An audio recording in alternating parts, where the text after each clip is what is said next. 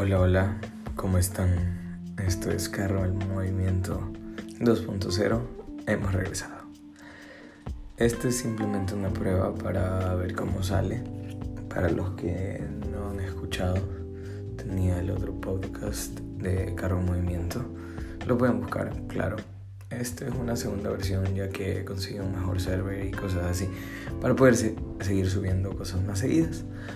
Lo que les puedo decir es que podemos seguir y vamos a seguir en movimiento, que vamos a seguir avanzando con nuevas ideas, con nueva ideología, con nuevos pensamientos, con quizás nuevas ideas un poquito extrañas, extravagantes, haciendo un poquito de sátira, dudas y vamos a seguir conociendo cómo, cómo el personaje que hemos del que hemos hablado durante esos 6-7 capítulos que tuvimos, ha ido mejorando.